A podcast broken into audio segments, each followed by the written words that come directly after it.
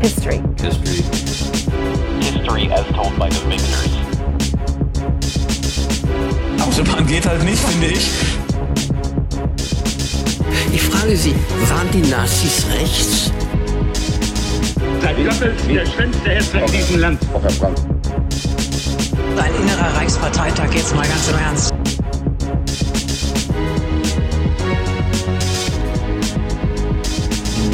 Magst du heute anfangen? Frauentag. Es ist Frauentag, ich darf anfangen. Juhu. Oh Ich- Gott, ich jetzt hat es übersteuert, weil ich mich so gefreut habe, dass ich anfangen darf. Ich fange schon wieder genau Mikrofon mal falsch an. Es ist der 8. März 2021. Ich bin noch nicht so richtig drin, dass wir in einem neuen Jahr sind. Ähm, aber das ist nachdem wir die letzte Folge irgendwann im August aufgenommen haben, die erste Talking History Folge im Jahr 2021.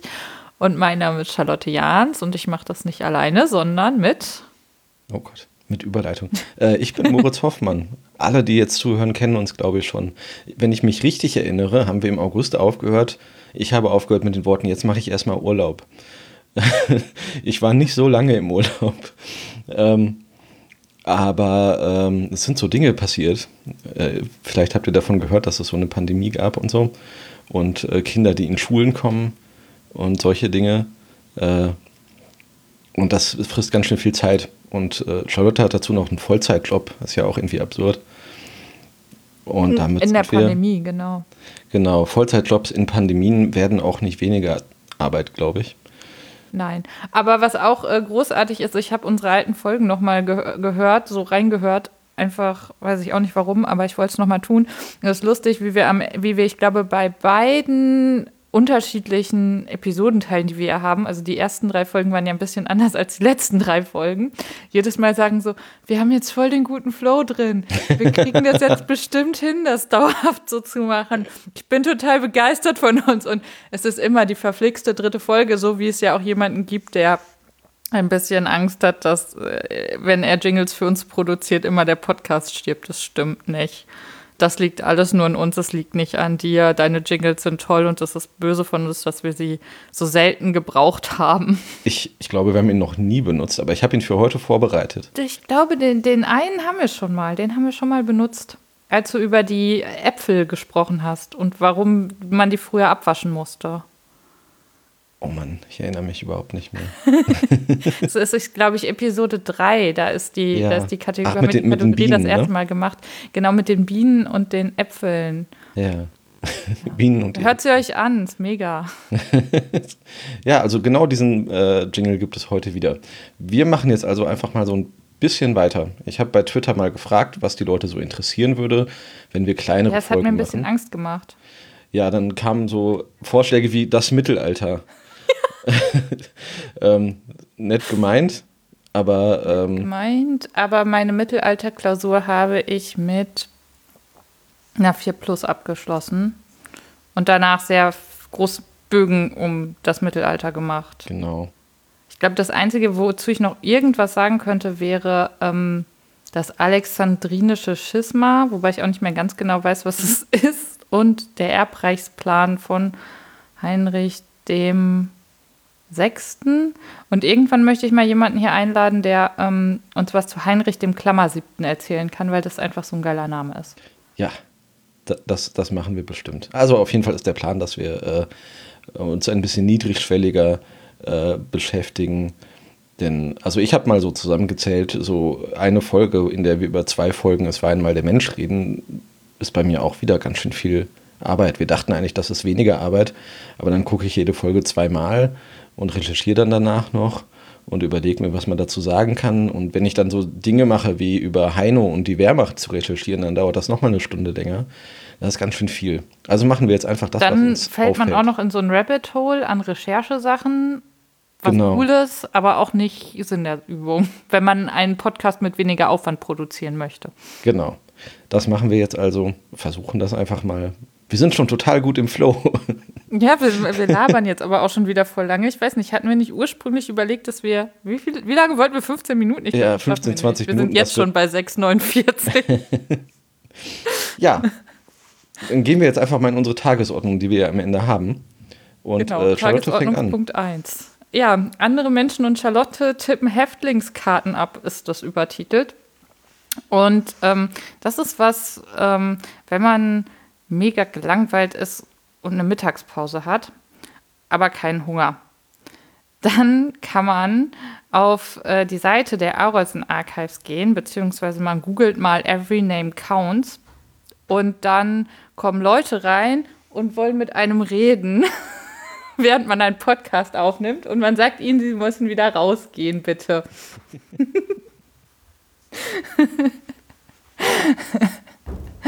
Haben sie gemacht. Ähm, wo war ich? Ich war bei Mittagspause. Mittagspause. Also man kann super gut in seiner Mittagspause, ähm, wenn man keinen Hunger hat, äh, oder naja, also Hunger sollte man dann wirklich nicht haben, weil es ist eigentlich, es ist keine schöne Aufgabe, aber eine sinnstiftende, würde ich jetzt sagen.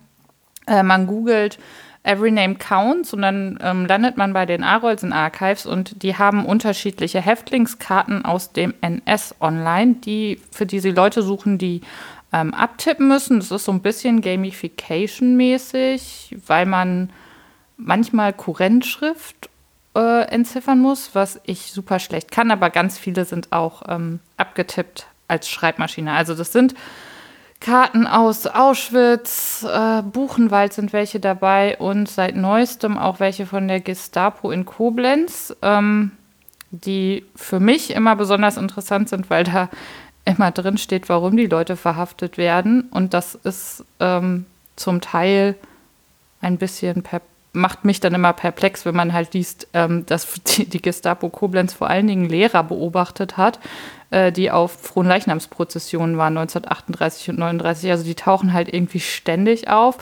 Und was auch schön ist, ist, wenn die äh, Gestapo dazu gezwungen wird, halt ähm, Witze über Hitler aufzuschreiben, weil irgendjemand Witze über Hitler gemacht hat und die stehen dann da auch so drin. Ähm, das für mich immer, äh, ich freue mich immer, wenn sowas da drin steht und lese das total gerne. Äh, aber tatsächlich ist es total cool, weil wenn man das dann alles mal abgetippt hat und man tippt es nicht alleine ab, ich glaube, jede Karte müssen noch zwei weitere Leute abtippen, damit das äh, gesichert ist, was da steht. Also dann drei Augenprinzip, äh, sechs Augenprinzip, nicht drei Augenprinzip. Immer mit einem Auge zumachen, nein, mit äh, sechs Augen.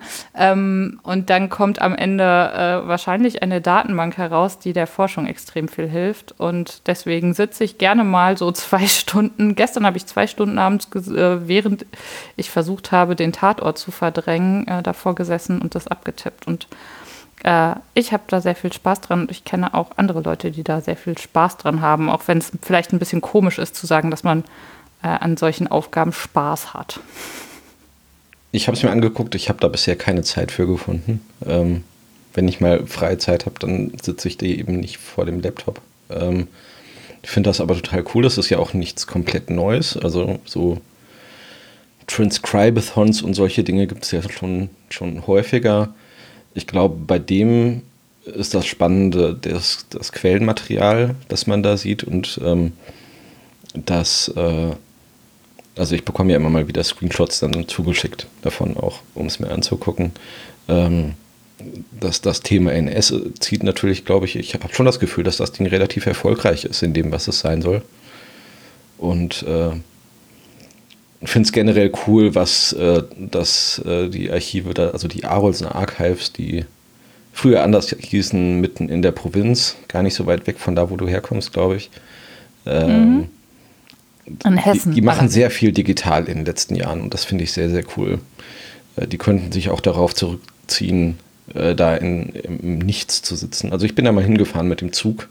Man muss in Kassel aussteigen und dann eine Stunde warten und dann fährt man mit so einem kleinen Zwei-Waggon-Zug weiter mitten in die Pampa. Äh, und in dem Zug, Welcome das to ist, my teeny life. es ist tatsächlich so, dass man, um nach Bad Arolsen zu kommen, äh, beim Zug auf so einen Stoppknopf drücken muss, damit der an dem Bahnhof hält. Also ich weiß nicht, ob in Arolsen oder nur in den, in den kleinen Dörfern drumherum, aber das habe ich in Deutschland sonst noch nie irgendwo gesehen. Ich, mir kommt es sehr bekannt vor, ja. Also die könnten sich auch darauf zurückziehen, dass sie da sind und dass man halt zu ihnen kommen muss, um, um, sie, um zu recherchieren. Aber äh, die geben sich wirklich Mühe. Und äh, ich kann das nur empfehlen. als, äh, als Sekundärnutzer, der, der Screenshots zugeschickt bekommt, weil man halt so kleine Einblicke in Akten bekommt und äh, dadurch bestimmt auch noch was lernt, wenn man weiter googelt. Und vor allen Dingen neue Fragen aufkommen. Und ganz oft will ich immer wissen, was mit den Leuten weiter passiert ist. Weil bei ganz vielen steht natürlich nicht drin, die sind dann und dann gestorben. Sondern das ist halt so eine Momentaufnahme aus ihrem Leben. Ja. Und das, also es ist schon, man fragt sich dann sehr viel, wenn man das abtippt. Das finde ich äh, super spannend. Ja. Sollen wir schon weitergehen? Ja, wir reden ja auch schon Ja. Zwölf Minuten. Äh, geht's weiter zu, äh, zum Thema Geschichtspodcasts. Wir gehen in die Metaebene. Äh, Würde ich gerne ganz kurz nur drüber reden, eigentlich, äh, was bestimmt total gut funktionieren wird, dieses Vorhaben. Ähm, Vor allen Dingen bei dem Thema. genau bei dem Thema und auch noch genau heute am 8. März. Ähm, eine Übermedienkolumne. Äh, vielleicht muss ich voranschicken, dass ich schon drei Artikel für Übermedien geschrieben habe und deswegen irgendwie befangen bin. Ähm, aber äh, da durchaus die Kritik nachvollziehen kann und auch den Eindruck habe, dass bei Me Übermedien eigentlich eine ganz gute Kritikkultur vorhanden ist. Das heißt, äh, dass die damit auch gut klarkommen können, wenn man es, äh, wenn man irgendwas nicht so gut gelungen findet. Jedenfalls gibt es dort diese äh, Podcast-Kritik-Kolumne, die im letzten, in der letzten Woche äh, Podcast-Kritik über Geschichtspodcasts gemacht hat. Und dabei kam heraus, äh, alle dort empfohlenen Podcasts wurden von Männern gemacht. Äh, was dann auf Twitter vor allen Dingen äh, die Kommentarspalte drunter ist bemerkenswert leer, aber auf Twitter zu einem gewissen Gegenwind geführt hat, der Der wiederum. aber auch nicht so riesig war, ne? Nein, das, ich, ich fand ihn relativ gering und zivilisiert. Er war halt sehr konzentriert, äh, direkt Ja, unter dem Tweet. Weil, weil ich nämlich, ähm, das ist jetzt vielleicht vorgreifend, aber ich habe ja den Podcast zur Podcast-Kritik-Kolumne gehört. Und da wurde darüber gesprochen, dass da ja so viel Feedback gekommen wäre. Und wenn ich das richtig sehe, sind die Tweets zwar viel geliked worden, aber so viele Tweets sind da jetzt auch nicht geschrieben worden zu. Und das war eigentlich in- eine Hauptsache ein Konversationsstrang, zu dem immer Ja. wieder Leute dazugekommen sind. Hatte ich denn auch den Eindruck. Ähm, was ich, ich fange mal mit den positiven Sachen an. Ich fand es gut, dass äh, wie generell in der Kolumne durchaus auch kritisch über die Podcasts geredet wurde, weil gerade in so einem Medium sonst, äh, dass das so ein bisschen auch ein Graswurzelmedium ist, man leicht dazu neigt, alles erstmal toll zu finden. Ähm, und nur aus irgendwelchen technischen oder ideologischen Gründen irgendwie reine Spotify-Podcasts abzulehnen oder sowas. Ähm, aber da kam durchaus auch konstruktives Feedback, ähm, das ich gut fand, äh, dass da nur männliche Podcasts bei waren, ist mir nicht aufgefallen, weil ich auch gar nicht alle Podcasts kannte, zumindest nicht häufiger gehört habe. Ähm, das ist jedenfalls auch kein Thema in der Kolumne.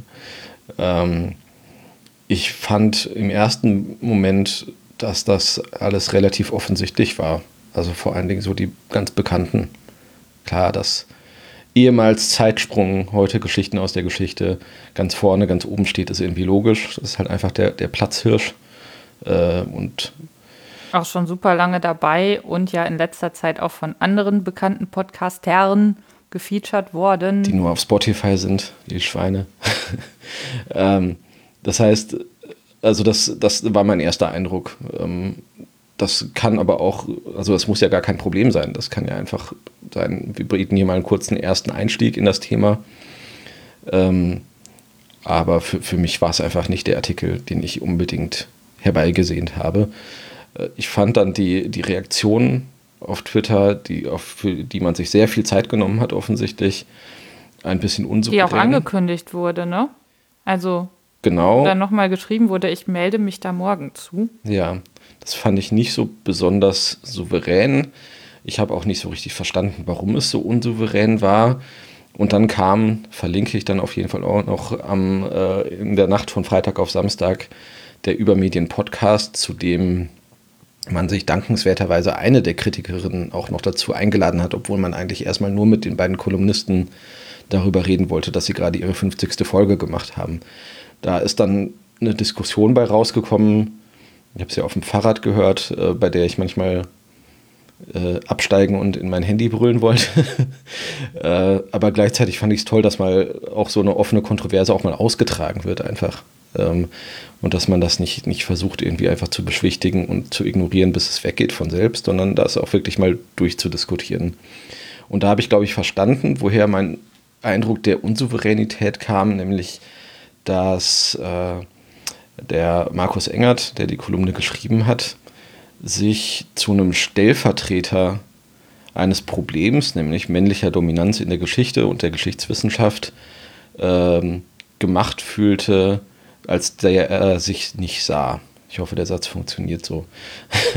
Aber Ja. also die Sache ist einfach, ähm, er hat immer von Vorannahmen, er spricht immer von Vorannahmen. Da wären so viele Vorannahmen, dass er irgendwie äh, äh, keine, keine Frauen sehen wolle in den Geschichtswissenschaften oder so. Äh, aber darum geht es ja eigentlich gar nicht. Es geht nur darum, dass er äh, in einem System, das es gibt und das es, glaube ich, relativ unstrittig gibt, in dem Männer immer noch sehr dominant sind im Bereich Geschichte und Geschichtsvermittlung, zumindest Was er außerhalb jetzt von Twitter. auch sagt, also Ja. er sagt ja, er hat selber Geschichte studiert und das quasi mitgekriegt. Ja, Ne? äh, also jedenfalls, er, er ist da selbst vielleicht kein, kein Vertreter und kein, kein Verteidiger dieses Systems, aber dieser eine Artikel, den es dann da gibt, ist natürlich Ausdruck des Ganzen. Das ist ein Symptom des Ganzen. Und ähm, da kommt man, glaube ich, zu so einem Konflikt, der sich kaum auflösen lässt. Dass äh, er sich nicht zum, als Teil eines Systems sieht, der er aber für die RezipientInnen äh, LeserInnen, HörerInnen eindeutig ist, weil er Podcast-Kritik macht. Und ähm, ich weiß gar nicht, ob man das richtig befrieden kann. Ich bin mir auch nicht so sicher, ob das, also ich glaube, da sind zum Teil halt Sachen gelesen worden, die die jeweiligen Seiten gar nicht so gemeint haben. Also es wird dann ja zwischendurch mal äh, darauf eingegangen, dass der Ton so unter aller Kanone ist. Und ich glaube, das liegt ganz oft daran, dass, dass man das dann persönlich auf sich zurückbezieht. Also das Problem hatte ich übrigens auch. Ähm, dass ich ähm, mit meinem nicht so ganz offiziellen Charlotte Jahns-Account auf Twitter äh, gesagt habe, ich vermisse einen Podcast und da ein Smiley benutzt habe, das wütend wurde. Und äh, dann ist, dann kam halt als Antwort zurück, äh, ihr macht hier die ganze Kolumne kaputt. Also ihr findet die komplette Kolumne doof. So ist es bei mir angekommen. Fand ich aber gar nicht. Ich habe nur gesagt, ich vermisse diesen einen Podcast da. Und das war's. Und das ist da, das finde ich so interessant, dass halt irgendwie beide Seiten sich gegenseitig vorwerfen, die andere Seite würde sie nicht verstehen. Und da- das ist, das wird da so super deutlich und ja, klar, man ist auf Twitter, ne? Da ist man dann auch nicht immer so, könntest du bitte Folgendes tun für uns und so. Also da wird man flapsig und da überdreht man manchmal, aber ich finde nichts von der geäußerten Kritik, also so, wenn dann, dann jemand schreibt, ich möchte, äh, man sollte doch nicht nur männlich besetzte Panels geben, also sollte es auch in, dem, in der Podcast-Kolumne nicht geben. Ich fand das jetzt als Äußerung per se jetzt, also da habe ich auf Twitter schon äh, schlimmere Sachen an den Kopf geworfen gekriegt als das. Also vielleicht äh, ist das jetzt auch wieder äh, aus der falschen Perspektive gesprochen, aber ich war da ähm, zum Teil hatte, war, also ich habe den Podcast äh, zum, Pod, zum äh, zur Podcast-Kolumne, den Podcast zur Podcast-Kolumne ähm, nach 15 Minuten abgebrochen, weil ich es nicht mehr weiterhören konnte. Und das ist das Ergebnis, das ich damit rausnehme. Und ähm, ja, aber das Schöne ist, das hat, glaube ich, auch so ein bisschen dazu geführt, dass wir jetzt wieder podcasten, was jetzt nicht das Allerschlechteste ist. Ja, das und äh, dass ich gestern in einem äh, Fußball-Podcast war äh, und dort versprochen habe, dass wir heute aufnehmen. Das heißt, ich stehe auch da in der Schuld bei äh, Münchner Fans von Fortuna Düsseldorf. Verlinke ich auch in den Shownotes. Ähm, Ja, gut. was, was dabei rumgekommen ist am Ende, also ich habe die Folge vom Übermedien Podcast bis zum Ende gehört. Äh, in den Kommentaren unter der Kolumne hat Markus Engert einen Nachtrag gegeben und verlinkt auf äh, den, äh, die Seite von Bianca Walter, die eine Liste mit Geschichtspodcasts von oder mit einem Fokus auf Frauen gemacht hat. Das äh, kann ich auch nur empfehlen, sich mal zu Gemüte zu führen. Äh, der Übermedien-Podcast ging dann noch ein bisschen weiter in Richtung, was machen wir mit Podcast-Kritik? Äh, kann man die irgendwie professionalisieren, wie man es mit Literaturkritik gemacht hat und so. Ich glaube, da war der Vorteil, dass alle, die sich vorher sehr kontrovers ausgetauscht hatten, sich verhältnismäßig einig waren und deswegen so auf dieses Thema dann noch abgegangen sind, weil sie endlich mal dann doch mit einer Stimme sprechen konnten. Ich sehe den Bedarf gar nicht unbedingt, das ein System wie Literaturkritik aufzubauen, weil wir das ja schon generell in der gesamten Kulturkritik gerade eigentlich abbauen. Weil äh, wir, wir brauchen nicht mehr, also man, man kann sich ja allein schon so von Musikzeitungen oder so die Auflagen angucken, wir brauchen die Leute gar nicht, die uns immer sagen, was taugt und was nicht. Zumindest nicht größtenteils. Wir haben mal mehr, mal weniger gut funktionierende Algorithmen, die uns sagen, was uns vermutlich gefällt an Musik. Wir können alles hören. Wir können auch Bücher, wir können uns Leseproben runterladen. Also ich glaube, die, die Kritik, wo uns kluge Leute erzählen, was gut und was schlecht ist, äh, ist eh gerade auf dem äh, absteigenden Ast. Warum sollen wir die denn für Podcasts neu aufbauen? Habe ich nicht so gesehen. Ähm, aber grundsätzlich Vielleicht ist es ein bisschen so Selbstvergewisserung ja, Leuten. ja. Also so, das findet der auch doof, deswegen ist es okay, dass ich es auch blöd finde.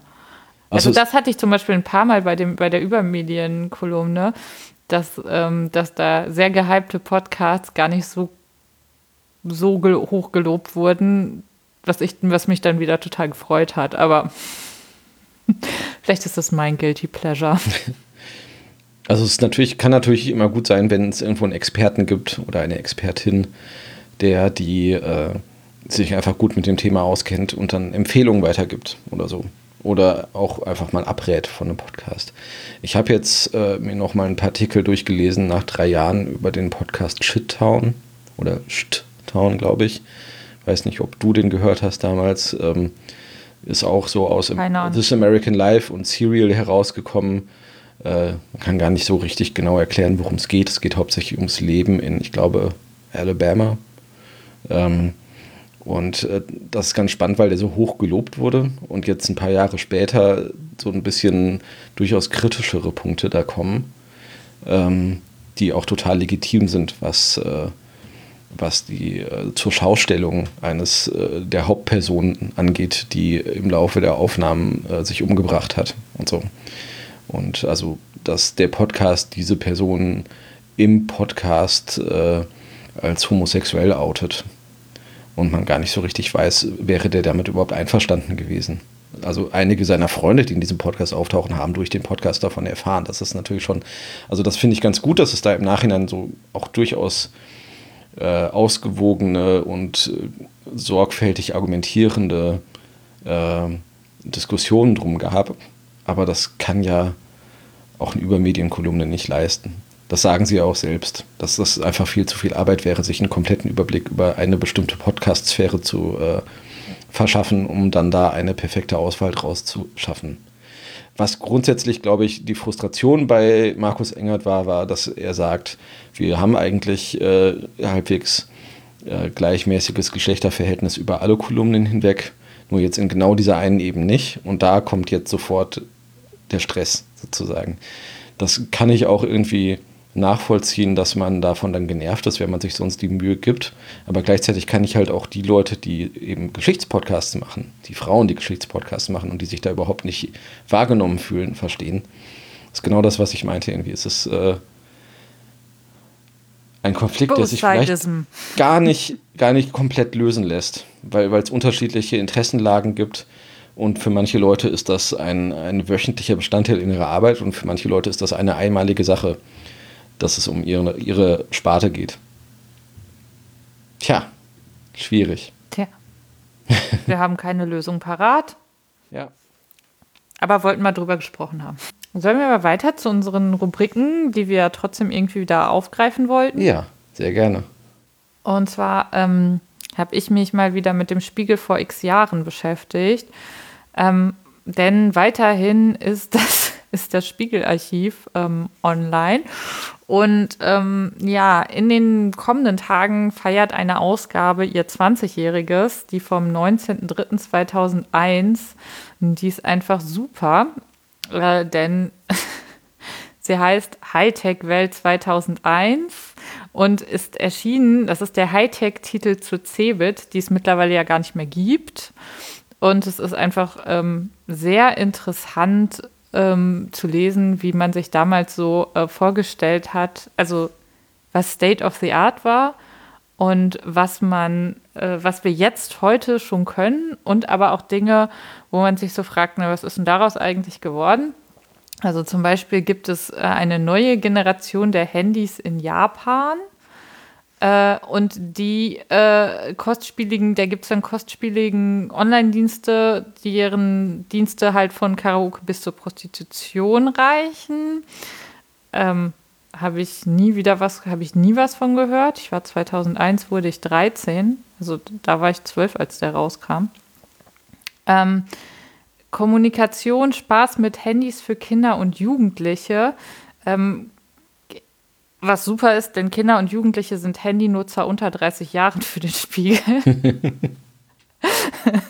und die benutzen äh, mobile Dienste vor allen Dingen, um Spaß zu haben ähm, und laden sich halt gerne äh, Piktogramme und Cartoons herunter mit Motiven aus Big Brother oder South Park und, und das habe ich damals auch gemacht, Dinge, die man auch schon wieder ähm, vollkommen verdrängt hat, diese elektronischen Postkarten, die man früher verschickt hat per Mail, wo man dann irgendwo draufklicken Gott. musste und dann weitergeleitet wurde und dann auf sowas kam und dann hat auf einmal irgendwas angefangen zu blinken und zu singen und das war eine Zeit lang richtig, richtig krass.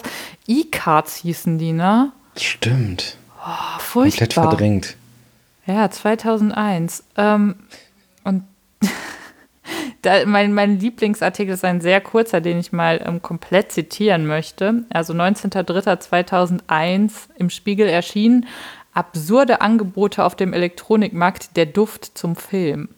Wie eine pockennarbige Haifischflosse steht das Eismellgerät beim Surfen im Internet neben dem Rechner und verströmt synchron zu den angeklickten Sites die passenden Gerüche. Kaffeeduft zur Chibo-Webseite wäre denkbar oder verschmortes Gummi zur Formel 1. Das Gerät löse eine Div die Revolution der Sinne aus, wirbt der Hersteller. Es ermögliche das Versenden duftender Mails und könne entsprechend vorbereitete Filme und Spiele mit Duftnoten untermalen. Das Verfahren Skentographie genannt, wird von seinen Erfindern als neue Kunstform eingestuft. So, und da ist jetzt auch die Internetseite angegeben. Da gehe ich jetzt mal drauf. Okay, ja, da ist jetzt äh, Sport 369, sehr viele nackte Frauen, Werbung drauf, äh, mit einem Live-Chat. Vielleicht nicht. also es ist, Hat sich das ähm, nicht durchgesetzt? Hat sich, glaube ich, leider nicht durchgesetzt, aber es ist, ähm, also das WAP-Handy ist übrigens ein Flop 2001. Ähm, es gibt dann auch noch einen Artikel über Bezahlen per Handy, was wir ja heute immer noch nicht so richtig schaffen. Aber auch damals gab es schon ähm, die Firma Paybox.net, ähm, wo man angeblich Geld mit dem Handy ähm, bezahlen konnte. Es geht auch um das äh, mobile Büro oder Mitteilungen mit SMS. Und über die Waschmaschine Margarita 2000com, ähm, die aus der Ferne per Mobilfunk gesteuert werden konnte. Also Warum? man auch großartig Musik hören mit dem Streichholzschachtel großen MP3-Player. also, wie gesagt, äh, wer sich mal äh, sehr weird 20 Jahre zurückversetzen möchte und herausfinden will, was damals State of the Art im Internet war, äh, Spiegelausgabe 12 2001 ist super. Angucken. Warum, warum will man seine, seine Waschmaschine mit dem Handy steuern? Also, Vielleicht damit man sie von au, also man belädt sie, aber will sie noch nicht starten und zündet sie dann quasi so zwei Stunden, bevor man von der Arbeit zurückkommt, fern, damit, wenn man gerade die Tür betritt, die, Spül die Waschmaschine fertig ist. aber hat man dafür nicht irgendwie seit 70 Jahren diese Zeitvorschaltuhr, die dann so langsam fertig tickt? Ja, Also wir haben das aber bei das ist unserer dann halt nicht Waschmaschine. Hightech. Das ist total toll, dass man da einfach den, den Endzeitpunkt äh, feststellen kann. Ich, ich, ich finde es auch super, dass die Waschmaschine Margarita2000.com heißt. Im Jahr 2001 Also- wohlgemerkt. Ja, das ist es. äh, Oh Gott, es ist noch besser. Auch dieser Artikel ist sehr kurz. Äh, Margarita 2000.com heißt die erste Waschmaschine, die über eigen, eine eigene Website verfügt und per Mobilfunk kommunizieren kann. Übers Internet können die Besitzer zum Beispiel aus einem Internetcafé in Manila ihre Maschine in Wanne Eickel ein- und ausstellen oder brandneue Schleudergangssoftware runterladen. Die italienische Herstellerfirma Merloni Elettrodomestici will demnächst noch weitere Haushaltsgeräte per Datennetz miteinander und mit dem Rest der Welt in Kontakt bringen. Aber warum steht da natürlich nicht. Aber cool. Aus dem Internetcafé in Manila lade ich mir dann erstmal neue Sachen runter. Aber ich gucke jetzt auch, gibt es margarita2000.com noch? The domain is for sale. Das kommt vollkommen überraschend. Ads are blocked. okay, ja, super.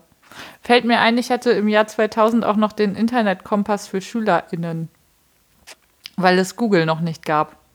Doch, gab es da schon. Hat nur keiner benutzt. Oder? Ey, ich weiß ich nicht. Al also, ich weiß noch Alta Vista. Habe ich aber. Ja, okay, es ist 98 gegründet worden. Aber seit wann gibt es die Suchmaschine? Die war auf jeden Fall am Anfang. Ähm, die hatte nur am Anfang nicht so viel Umfang wie zum Beispiel Yahoo, obwohl Yahoo ja nur ein Katalog war und keine Suchmaschine. Daran erinnere ich mich noch. Ich habe immer die Metasuche von irgendeiner deutschen Hochschule benutzt, wo alle Suchmaschinen zusammengeschlossen wurden. So. War totaler Quatsch. Brauchte auch keiner. Ja, ich habe, ähm, also die, dieses, äh, dieses Buch habe ich, glaube ich, auch immer noch. Das ist so super, das ist der Internetkompass für SchülerInnen. Und da stehen halt so Sachen, also da sind halt das wirklich ausgedrucktes Internet mit www. Da und da. Und da findet ihr Informationen zu das, zu dem und dem. Und die, eigentlich würde ich mir das, glaube ich, gerne nochmal anschauen. Und was aus diesen Internetseiten geworden ist, he- würde ich gerne herausfinden. Aber auf die Idee zu kommen, Internet, ein quasi ein Telefonbuch für Internetseiten zu machen, ist schon geil. Ich glaube, das gibt es bis heute. Vor allen Dingen so für Seniorinnen und Senioren. Ähm, also es ist auf jeden Fall noch nicht so lange her, dass es das gab, mit den die 1000 wichtigsten Links im Internet. Ja, vielleicht in der nächsten Folge. Genau, vielleicht haben wir dann auch einen Jingle für der Spiegel vor x Jahren, denn wir sind jetzt in Folge 1 der, des dritten Zyklus unseres Podcasts. Das heißt, wir haben noch zwei Sollen wir das weitere. einfach Staffeln nennen? Genau, So wir wie die Briten. Wir haben halt sehr kurze Staffeln. Zyklus. Von immer drei Folgen. Wir haben mega kurze Staffeln, sind immer nur drei Folgen lang und wir wissen es vorher nicht. äh, raten Sie, wann diese Staffel endet. Tja. Soll ich jetzt mal den Jingle abfahren, den du dann nicht Ja. hören kannst? Dann drücke ich jetzt auf endlich Play. hören. Nein, du kannst ihn nicht hören. Aufgrund Okay, aber ich unseres. tue so, als würde ich ihn hören. Okay, dann drücke ich jetzt auf Play. Der Aufsatz der Woche. Mega. Der Artikel der Woche. Äh, ich habe mich schwer getan. Ich weiß gar nicht mehr, wie ich das, als wir das am Anfang gemacht haben, immer nach coolen Artikeln gesucht habe. Ähm, wir sind auch an verschiedenen Portalen verzweifelt, was den Download von Artikeln anging. Ich habe dann einen Artikel gefunden, ich weiß nicht mehr, wie ich draufgekommen bin. Er war noch in meiner Cloud gespeichert für später. Äh, und er ist äh, von 1974, der Artikel schon, und heißt Die Elefantengeschichte von Murten. Und er ist toll, denn er ist von Hermann Schöpfer. Das ist ein Schweizer Kunsthistoriker, der, äh, wie ich dann herausgefunden habe, letztes Jahr am 1. Juli gestorben ist, mit 81 Jahren. Ähm, der an der Universität Freiburg, Freiburg in der Schweiz, nicht im Breisgau, aktiv war und sich aber auch ein bisschen historisch äh, be betätigt hat. Unter anderem auch in den Freiburger Geschichtsblättern, wieder Freiburg in der Schweiz. Äh, da hat er in der Ausgabe 59, äh, 59. Jahrgang 1974, 75 diesen wunderschönen Artikel Die Elefantengeschichte von Murten geschrieben. Zu dieser Geschichte gibt es auch einen eigenen Wikipedia-Artikel, aber Schöpfer hat tatsächlich die Urquellenarbeit geleistet. Und deswegen fand ich das auch mal ganz schön, weil es da nicht um irgendwelche tollen Methoden geht, sondern tatsächlich um jemanden, der sich durch die Archive gewühlt hat und der noch eine Quelle, einen, einen Augenzeugenbericht aufgetan hat, der heute verschollen ist, der das dann alles transkribiert hat und auch in Volltext in seinem Artikel zitiert und eigentlich einfach nur die Ereignisgeschichte erzählt. Und alleine die ist eigentlich schon ganz schön. Ähm, denn er nennt das das Murtner Elefantenereignis. Es geht also um die Stadt Murten. The Elephant Incident. Ja, die Stadt Murten äh, ist so westlich von Bern, so 20 Kilometer westlich von Bern, am Murtensee gelegen. Äh, das ist ein kleiner See in der Nähe vom Neuenburger See, der an der Stadt Neuenburg liegt. Und äh, der knapp unter dem Bieler See ist, der an der Stadt Biel liegt. Also die Schweizer sind wahnsinnig kreativ, was ihre Seennamen angeht. Das erinnert mich an das doppelte Lottchen, wo sie in Seebühl am Bühlsee Urlaub machen. Ja, das ist mit Sicherheit auch irgendwie in, in dieser Reihe entstanden. Jedenfalls, Murten ist eine sehr, sehr kleine Stadt, auch heute noch. Ähm, aber mit einem kleinen Bahnhof und halt direkt am See. Das heißt, es gibt auch Hotels und so. Und da war es dann so, dass im Jahr 1866 ein amerikanischer Zoo vorbei, äh, Zoo, Zirkus vorbeikam. Der Ein amerikanischer. ein amerikanischer Zirkus. Also zumindest Warum seine. fährt ein amerikanischer Zirkus in die Schweiz? Ja, die haben halt eine Europatour gemacht. Ich weiß nicht, ob die wieder zurück äh, in die USA wollten oder ob einfach nur die Besitzer Amerikaner sind. Aber ähm, dieser Zirkus kam in Murten vorbei, 1866, Ende Juni, und hatte auch zwei Elefanten dabei. Eine Elefantenkuh und einen Elefantenbullen. Bulle, glaube ich, ne? Ein männlicher Elefant Ja. jedenfalls. Ja, Elefantenbull. Ähm, es gab dann eine, eine Vorführung und die war sehr gut besucht. Und deswegen wurde die zweite Vorführung abgesagt, weil Murten so klein ist und die erste Vorstellung so gut besucht war, dass ihnen klar war, dass zur zweiten keiner mehr kommt. Das ist offensichtlich damals relativ unbürokratisch gemacht worden. Äh, und deswegen wollte man sich bereit machen, in der Nacht auf den 28. Juni äh, wieder abzufahren in Richtung, ich glaube, Freiburg, was ungefähr 15 Kilometer südlich ist. Ähm, und der Wärter der Elefanten hat die fertig gemacht, hat versucht, in die Ketten anzulegen und der männliche Elefant wollte das nicht. Und dann hat der Wärter ihn versucht, irgendwie so auf die Knie zu drücken, was offensichtlich damals eine relativ legitime oder als legitim angesehene Unterwerfungsmethode war. Weiß nicht, ob das heute noch so gemacht wird. Das fand der Elefant auch nicht gut und hat seinen Wärter ähm, nach Presseangabe 15 Fuß, also ich denke mal ungefähr 5 Meter hoch in die Luft geschleudert und danach mit dem Fuß auf den Wärter draufgedrückt. Der Aua. wenig überraschend äh, eine Stunde später an seinen Verletzungen gestorben ist. Äh, und der Elefant ist weggerannt. Äh, über die Nacht. Und man hat ihn versucht einzufangen und das war natürlich alles sehr schwierig. Aber irgendwann hat man es dann hingekriegt, indem man überall so Barrikaden aufgebaut hat in den kleinen Gassen. Also Murten ist wirklich nicht groß, auch heute nicht. Und da gibt es überall so kleine Gassen und dann hat man Barrikaden aufgebaut. Da musste der Elefant äh, stoppen, umdrehen, um woanders hinzulaufen. Dann hat man die Barrikade immer noch ein bisschen weiter näher an ihn rangerückt und so. Äh, Und so hat man ihn irgendwann zur Ruhe gekriegt und wieder in seine Scheune zurück zu seiner Elefantenkuh gebracht. War sich dann aber relativ schnell einig, dass das nicht sein kann. Und auch die Zirkusbetreiber waren sich einig, dass das nicht sein kann. Und man hat beschlossen, diesen Elefanten umzubringen. Ähm, und Das ist öfter passiert früher, ne? das ist, ja, es gibt noch gibt andere doch von Beispiele. Coney Island, wo die den irgendwie an Gehängt einem- haben, ja. Ja, genau. Genau. Also es ist im Prinzip ähm, der, der Autor des Artikels, Herr Schöpfer, äh, ist da sehr befremdlich und deutet das als so ein äh, Unvermögen der, der Leute im Ort und auch der Zirkusbetreiber irgendwie adäquat auf diese nicht alltägliche Situation zu reagieren, weil es dafür natürlich auch keine gesetzlichen Regelungen gibt. Nirgendwo ist ein Paragraph, in dem steht, ein Elefant, der jemanden umbringt, wird umgebracht. Ähm, ich weiß aber nicht, ob das so ist ähm, ob das so ein, so ein dörfliches Unvermögen ist. Gerade weil die Eigentümer dem zugestimmt haben. Für die ist so ein Elefant ja viel, viel Geld wert. Deswegen sind die Leute ja alle in den Zirkus gekommen auch. Das heißt, ich könnte mir vorstellen, dass da tatsächlich einfach die, Überzeugung hinterstand, dass, die, ähm, dass dieser Elefant gefährlich ist und dass man den nicht mehr loslassen kann.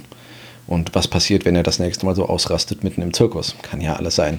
Also ich weiß nicht, ich bin wirklich kein, äh, kein Tierarzt und kein Experte dafür, aber ich kann das zumindest nachvollziehen als Gedanken einer Welt von vor 155 Jahren, äh, dass man so das beschlossen hat. Deswegen hat man dann in Freiburg zwei Kanonen äh, angefordert, die allerdings nicht zu finden waren. Also zwei Kanonen mit jeweils vier Pfund Kugeln. Und weil es diese zwei Kanonen nicht gab, hat man eine Kanone mit einer 6 Pfund Kugel hingeschickt. Ähm, hat dann ähm, die Gasse, die es heute noch gibt, hinter dem Hotel Weißes Kreuz, das es auch heute noch gibt, äh, abgesperrt mit zwei Heuwagen, hat äh, Essen vor diese Scheune, in der der Elefant stand, gestellt. Und dann ist er vorsichtig rausgekommen und sofort wieder reingegangen. Und als er das zweite Mal rauskam, haben sie die Kanone abgefeuert und ihn mit dem ersten Schuss gleich erlegt. Ähm, alle Bürger von Murten hatten vorher ihre Fenster aufgemacht, damit die nicht kaputt gehen, was ich auch sehr umsichtig fand. Bis auf eine Fabrik, bei der der Betreiber es vergessen hatte, da sind alle Scheiben kaputt gegangen. Ähm, also es ist alles sehr, sehr gut dokumentiert gewesen. Es ist wirklich sehr beeindruckend. Äh, mit Presseartikeln, mit Augenzeugenberichten und so. Das ist also das Elefantenereignis. Es gibt aber noch ein Meta-Elefantenereignis dessen, was danach passiert ist. Weil, wenn man. Ich habe mich nämlich gefragt, was ist mit dem Elefanten Ja. passiert? Man ist noch, während der Elefant noch warm war, mit seinen Eigentümern in Verhandlung getreten, ihn zu kaufen. Denn Murten hatte ein kleines, aber feines Tiermuseum. Äh, und sie haben überlegt, ihn dort auszustellen. Und haben dann relativ schnell gemerkt, dass das Museum zu klein ist, wollten ihn dann ins Obergeschoss einer Schule stellen, woraufhin ihnen aufgefallen ist, dass er auch dafür zu groß ist, dass er auch da nicht reinpasst. Äh, hat aber trotzdem den Leuten erstmal ähm, äh, den kompletten Elefanten abkaufen wollen. Dann kam aber schon das Naturkundemuseum in Bern und hat das Skelett gekauft. Und dann hat die Stadt gesagt, okay, dann kaufen wir die Haut und stopfen ihn aus. ähm, haben sie das auch gemacht. Haben auch mit, Hatte der eigentlich Löcher?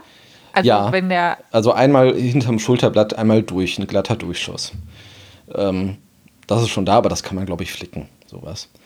Äh, jedenfalls haben sie dann die Ausstopfarbeiten begonnen und dann angefangen zu überlegen, wo man ihn ausstellen soll und sind auf die Idee gekommen, einen extra Pavillon dafür zu bauen, ähm, wo er dann reinkommt. Und bevor der Pavillon fertig ist, erstmal eine kleine Hütte, in der er wettergeschützt auf, aufgebaut wird. Ähm, das hat alles relativ lange gedauert. Währenddessen waren die Knochen schon längst in Bern angekommen. Und irgendwann ist, einem dann, ist allen dann aufgegangen, so viel wird das nicht ziehen, dass sich das lohnt. Und dann haben sie die Haut halt auch noch an das Naturkundemuseum in Bern verkauft und sind tatsächlich, obwohl die Hütte schon gebaut war, in der er ausgestellt werden sollte, mit dem Abbruch der Hütte fast bei plus minus null rausgekommen, weil das Naturkundemuseum in Bern ihnen genug Geld gegeben hat. also Haben sie aber mit dem Elfenbein, wer hatte denn das Elfenbein? ich glaube, das ist am Skelett geblieben. Ich gucke mal kurz, es gibt ein Foto. Ja, eindeutig. Denn also dieses Skelett Okay. steht immer noch heute im, in dem Museum. Äh, kann man sich heute immer noch angucken. Die Haut hingegen ist 1940 beim Umzug des Museums spurlos verschwunden. es gibt ver- Ich wittere eine super gute True Crime Podcast Folge zur verschwundenen Elefantenhaut. Also es gibt Vermutungen, dass sie vernichtet wurde, weil man nicht so richtig was mit ihr anfangen konnte. Oder vielleicht war sie auch nicht mehr in einem guten Zustand. Aber es gibt einfach tatsächlich keinerlei genaue Hinweise dazu. Und ähm, Herr Schöpfer hatte auch nachgefragt und hat allerdings keine Ereignisse, äh, keine genaueren Informationen dazu bekommen. Ähm, ich fand das einfach total schön. Das ist so eine wunderbare Provinzgeschichte. Ähm, man kann sich Murten auch bei Street View angucken. Also der Ort hat sich wirklich nicht groß verändert. Vor allen Dingen die Altstadt ist, glaube ich, auch sehr touristisch. Ähm, die Rathausgasse, wo das passiert ist, heißt bis heute Rathausgasse, aber offensichtlich bei den Leuten vor Ort heißt das Endstück, wo das damals passiert ist, auch immer noch Elefantengasse. Also es birgt auch noch nach. Ähm, aber ich habe jetzt keine offiziellen Verweise auf einen Elefanten irgendwie im, im Corporate Design der Stadt oder so gefunden, was eigentlich total schön wäre. Aber offensichtlich Gibt es- nicht. Gibt es Informationen dazu, was mit der Elefantenkuh passiert ist? Die muss doch wahnsinnig traumatisiert worden sein. Also in einem der Zeitungsartikel, die äh, die Schöpfer da zitiert, steht drin, dass die äh, relativ klaglos weiter Richtung Freiburg gezogen ist, aber immer wieder zurückgeguckt hat, ob nicht ihr Elefantenbulle doch noch kommt. Was natürlich irgendwie herzzerreißend ist. Aber das steht nur in diesem einen Bericht, obwohl die Berichte alle eigentlich so ein bisschen voneinander abschreiben. Das heißt, es ist auch durchaus möglich, dass da die Kreativität mit einem der Schreibenden äh, durchgegangen ist. Das äh, vermag ich nicht eindeutig zu sagen, aber es erscheint mir relativ wahrscheinlich. Aber ich, ich fand das schön. Allein, allein das Wort, das Elefantenereignis, ist, ist so schön. Und es, ist, es beginnt dieser Artikel, den man wirklich. Klingt halt auch so ein bisschen wie so ein, wie so ein Sherlock Holmes-Fall. Ja, es stimmt. Also man kann den Das Artikel Elefantenereignis. gut, gut runterlesen. Ähm, auch es ist schön, sich durchzulesen, die unterschiedlichen. Ich ich, glaub, ich habe gestern nur den Einstieg gelesen, ja, weil ich ja schon wusste, dass du darüber reden wolltest. Und ich fand den Einstieg schon so geil, wo er irgendwie schreibt, solche äh, w- wird man alles nicht glauben oder so. ja. Also man merkt, ähm, genau, ich musste bei der ersten Lektüre an eine Schildbürgerei denken, schreibt Schöpfer da genau. Ähm, kann ich auch nachvollziehen. Man könnte das wunderbar irgendwie literarisch bearbeiten, glaube ich. Äh, aber äh, also es lässt sich ganz gut lesen. Es ist total schön zu lesen, äh, die unterschiedlichen Stile, je nachdem, ob du der Schreiber des Rates der Stadt bist oder einer der Handwerker, also der Handwerker, der das Ding äh, eigentlich ausstopfen soll und der dann irgendwie einen relativ verzweifelten Brief an den Rat schreibt. Das wird so alles nicht funktionieren, wie ihr euch das vorstellt. Das Ding ist viel zu groß fürs zweite Obergeschoss hier. Ähm, ist wirklich ganz schön. Ich finde es total schön, dass die Quellen einfach im Volltext zitiert sind, äh, was einfach für den äh, für die Nachwelt, weil sie teilweise eben nicht erhalten sind, äh, sehr, sehr gut ist, äh, weil es noch weitere Artikel zu dem Thema gibt, die dann später erschienen sind. Ähm, es ist natürlich manchmal ein bisschen veraltet, also es werden äh, heute als abwertend verstandene Gruppenbegriffe für manche Menschengruppen verwendet in diesem Artikel. Ähm, das kann man aber, denke ich, jemandem, der 1939 geboren ist und 1974 einen Artikel da geschrieben hat, nachsehen, äh, solange man es nicht wiederholt. Also ich kann es nur empfehlen, so als, als kleine leichte Lektüre, weil es äh, ein bisschen was auch über Und Schweizer man mal, Demokratie dass- erzählt. Geschichts ja, und Geschichtsblätter. Also Ja. gerne belächelt, aber meistens interessante Sachen drin. Genau. Und äh, Herr Schöpfer, Und äh, falls, ihr, falls ihr solche Geschichtsblätter macht, wäre es voll cool, wenn ihr die einfach mal äh, Open Access ins Internet packen wollen würdet. Ich habe nämlich gestern äh, einen Artikel gefunden in den Bonner Geschichtsblättern, die aber leider alle komplett nicht digitalisiert sind, was ich sehr traurig finde. Ja. Und man kommt gerade nicht so gut an so, solche Sachen. genau, ähm, gerade was Lokalgeschichte angeht, ist das total toll, wenn man seine Ergebnisse einfach teilt. Ähm, da kann ich auch in späteren Folgen noch mal sehr viel zu erzählen. Also ich kann es nur empfehlen. Es ist ein wissenschaftlich, soweit ich das sehe, vollkommen legitimer Artikel, auch wenn überraschend oft Wort, das Wort Ich verwendet wird, was deutschsprachige Geschichtswissenschaft eigentlich versucht zu vermeiden. Boten ist. Da redet man immer von der Arbeit, die Sachen versucht. Ja, Und nicht man selber. Oder Der der, der. Verfasser. Der Verfasser meint. Ähm, nein, da ich. Und ähm, es ist sehr schön, dass, äh, dass dieser Artikel von der ETH-Bibliothek in Zürich digitalisiert wurde. Vielen Dank dafür. Ähm, und ich verlinke den natürlich in den Shownotes. Yay. Und wir sind jetzt übrigens, Bei 50. wenn man ein bisschen schneidet, bei Minute 50. Ja, das hat ja voll gut funktioniert mit den kurzen Das Sendungen. hat super funktioniert mit unseren, wir machen nur Snippet-Sachen und kurz und ja. Jetzt brauchen wir nur noch einen 10-minütigen Trailer für den Spiegel und dann haben wir wieder eine Stunde voll. Super. Dabei kann man, wie war das? Joggen gehen. Genau. Also äh, ihr könnt jetzt wieder joggen gehen mit dem Podcast. Ihr müsst keine ähm, Sprints hinlegen. Sehr gut. Okay. Ich glaube, Okay, so können wir das dann, weitermachen. Äh, gucken das wir mal, wenn wir es nächste Mal schaffen. ich will jetzt keine Prognosen Ja, abgeben. ihr werdet das schon merken. Genau. Gut, dann bis Irgendwann bald. taucht eine neue Folge im Podcatcher auf. Bis bald.